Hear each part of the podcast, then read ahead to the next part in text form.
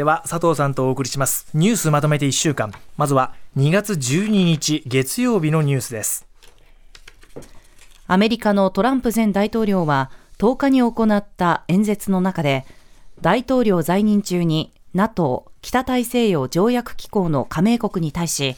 適切に国防支出を増やさなければロシアに攻撃するようけしかけると警告していたことを明らかにしました。この発言について NATO のストルテンベルク事務総長は強く批判しました。そして14日水曜日です。自民党の二階元幹事長が代表を務める政治団体が3年間でおよそ3500万円を書籍代として支出していた問題で二階氏側が購入した書籍などについて明らかにしました。購入したのはナンバー2の美学二階俊博の本心5000冊などで書籍は制作を進める関係者などに配布し広報に努めるとしています。以上週の前半のニュースをお伝えしました。では佐藤さんに解説していただきます。佐藤さんまず月曜日ですね。トランプ前大統領が NATO の加盟国に対して適切に国防支出を増やさなければロシアに攻撃するようけしかけるぞという、まあ、相変わらずの過激な発言ですがこの内容について。はい。あのこの NATO っていう組織はですねあの集団安全保障と呼ばれる枠組みなんですけれども、はい、えっと、要するに、まあ、一国が攻撃されると周りの国が一体となって攻撃してくるので、他の国々は攻撃しなくなる。まあ、これ、抑止っていう、あの、国際政治でいうと言葉なんですけれども、ええ、の、まあ、あの、ための枠組みなんですね。で、この抑止っていうのって、もちろんみんながこう、集まって攻撃し返してくる、反撃してくるっていう意味でですね、うん、あの、能力、その軍事力がどれぐらいあるかってことも大事なんですけれども、それだけじゃなくてですね、あの、シグナルって言うんですけれども、はい、つまり自分たちはどういうことをするつもりですっていうのを相手に伝えるっていう機能すごく重要なんですね。うんうん、つまり相手の国にとってみるとこの国に攻撃すると確かに他の国も一体になって攻撃してくるっていうふうに思うから攻撃をとどまるわけでして、うんうん、そこの、まあ、シグナルをちゃんと出しておくってことがとても大事なんですね。なので、例えば日本なんかでも、えー、日米安保の枠組みの中で、アメリカが、米軍が、尖閣が例えば攻撃された時に、一緒になって攻撃してくれるか、はい、あの反撃してくれるかどうかっていうことを、保証を取ろうと思って頑張って日米交渉してるわけですね。すねなので、まあ、こういう形で、えー、実は守らないことがあるかもしれないっていうことを言ってしまうこと自体は、ものすごく大きな問題なんですよね。でなので、まあ、今回の問題はもちろん NATO の問題なんですけれども、このようにこうアメリカがもしかすると、えー、ちゃんと国防支出してない国については、ちゃんと一緒に攻撃してこないかもしれない、反撃してこないかもしれないっていうふうに、他の国が考えるとすれば、日本とか他のアメリカの同盟国にとっても大きなリスクになるわけでして、はい、まあ、今後、まあ、トランプさんがあの勝つ可能性っていうのももちろんあるわけですけれども、そ、ね,、まあ、その時にですねその同盟国の安全保障にとっても、まあ、結構怖い事態になってくるということだと思います。うん、はいえー、そして水曜日には、えー、2階事務所側があ購入したその書籍代の使い道公表をした3年間でおよそ3500万円分という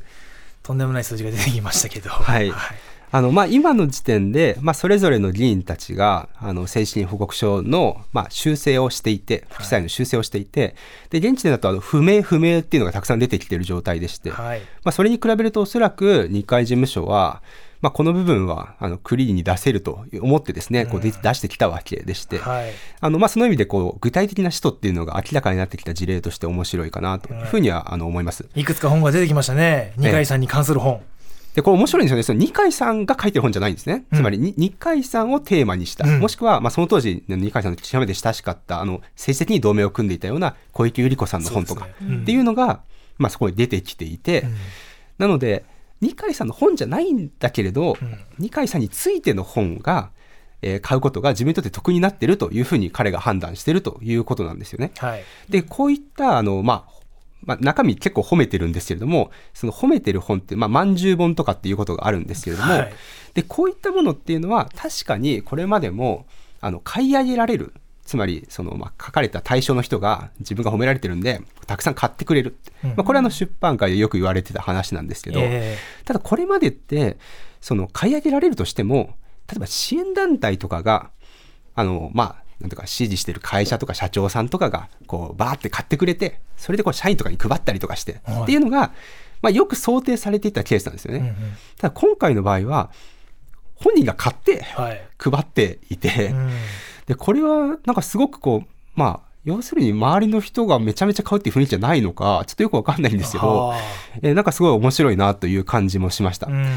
で、あの、これ、でもその、あの、まあ、すごい額であることは、あの、皆さんもわかると思いますけど、で、ね、実際にこう出版業界にとってもすごくて、はい、例えばその私たち、まあ、アカデミアの場合、うん、その学会の場合って、そのまあ本もどうしても高い本になりますし、はい、で、それをまあ、でも学術的な価値があるので、うん、まあ出すために補助をするって言って、例えば国だったりとかにこう申請をして、もちろん競争率結構高いんですけど、うんうん、頑張って通ると、出版助成っていうお金がもらえたりとかして、うんうん、で、そうすると、あの、その、まあ学術的な本なんで、まあ補助してあげますよって。で、この額って、まあ大体50万とか、100万とかなんですよ。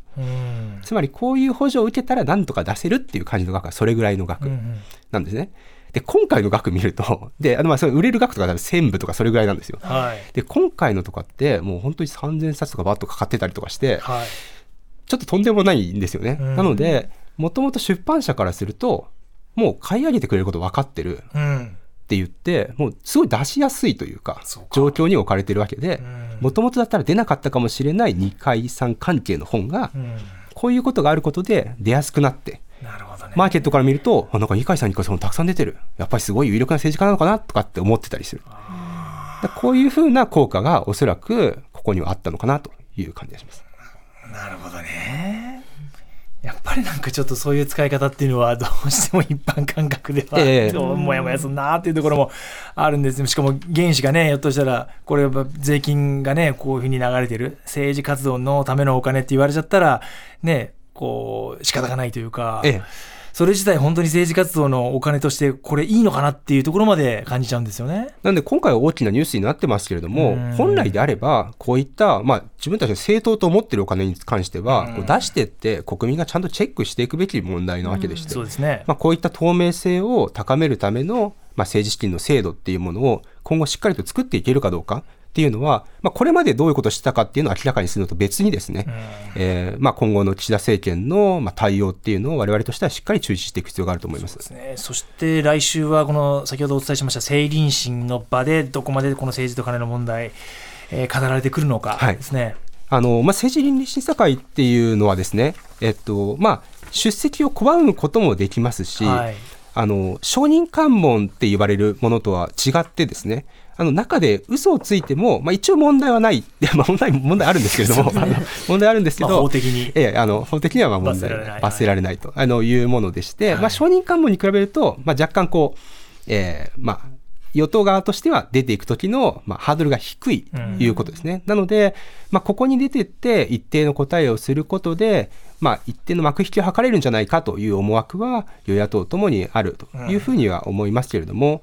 ぱり国民としてはですね、あのしっかり内実が明らかになってくるということが大事でして、ね、まあ、今後、まあ、どれぐらい承認が出てくるかとかいうあたりで駆け引きがあのしばらく続きますけれども、うん、えこのあたり、中身がどうなるかということを我々としてはしっかり見ていきたいというふうに思います。はいここまで今週前半のニュースでした。続いて週の後半、16日金曜日です。政府が掲げる異次元の少子化対策を実現するための少子化対策関連法案が閣議決定されました。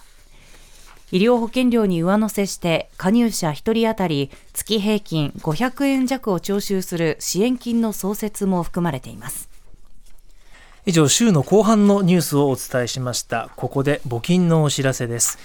2024年1月1日に発生しました。令和6年能登半島地震とその余震により各地に大きな被害が出ています。JNN、JRN 共同災害募金ではこの災害で被災された方々を支援するため皆様からの義援金を受け付けます。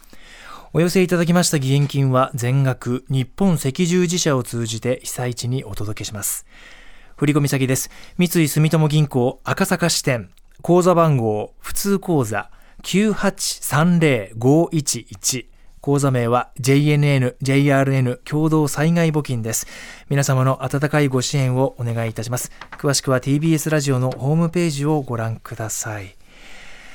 えー、佐藤さん、金曜日です。昨日ですね、少子化関連対策法案が閣議決定されました。これについて。はい。これに向けてはですね、あの、まあ、特に子ども子育て支援金とあのいうものですね。まあ、これあの、医療保険料とともに、まあ、月平均まあ500円弱をまあ集めるという形で、まあ、一種基金化してですね、子育てのための支援のために生かしていくっていう、この枠組みが、あの、最後の最後までまあ揉めていたところでして、はい、まあ、一応これを入れる形での、まあ、閣議決定がなされたということになります。うん、でただあの、この枠組み結構分かりにくくて、あのつまり、政府としてはですね実質的な負担がゼロであるとい。う説明をあのずっと続けてるんですけれども、まあ、しかし今申し上げた通り、月平均500円ぐらいあの徴収されるっていうことになっていて、まあ、このあたりの分かりにくさっていうのが、あの、まあ、今後問題になってくると思います。まあ、今後というか、すでに問題だったんですけれども、はい、まあ、ちょっとなかなか、あの、伝わらなかった部分があったかなというふうに思っています。うん、で、まあ、月平均500円弱なんですけれども、まあ、実際には、まあ、それでも結構大きな額だと思うんですが、はい、えー、まあ、しかもそれがその現役世代の場合にはもう少し大きくてですね、うん、つまり、あの、後期高齢者に対して、あの、まあ、比較的こう薄くあの徴収するっていう形になっているがためにですね、現役世代に関しては、まあ、国民あの国民国庫ですね、にあの加入されている方で746円ぐらい。うん、で、あの、大企業とかに入ってらっしゃる方だと851円とか、うん、公務員だと結構高くて898円とか、まあ、900円近いぐらいの、まあ、負担がかかってきそうだと。まあ、これはあの政府が正式に試算出してるんじゃなくてですね、はい、えー、日本総研の方があの計算をするとそれがになるっていう話になっていて、うん、どれぐらい負担があるかっていうこともよく分かっていないし、えー、どれぐらい負担をするからどれぐらいの効果があるのかっていうことも、まあ、政府としてはちゃんと示せてないっていう状況でして、うん、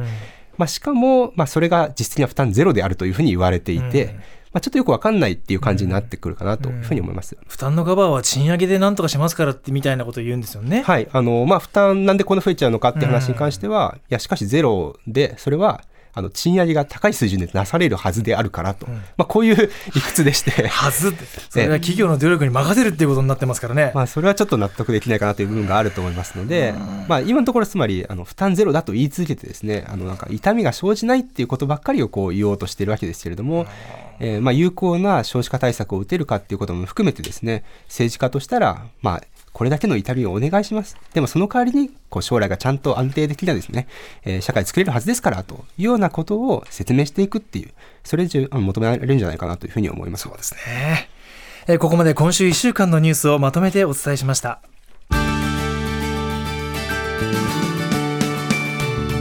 まとめて土曜日。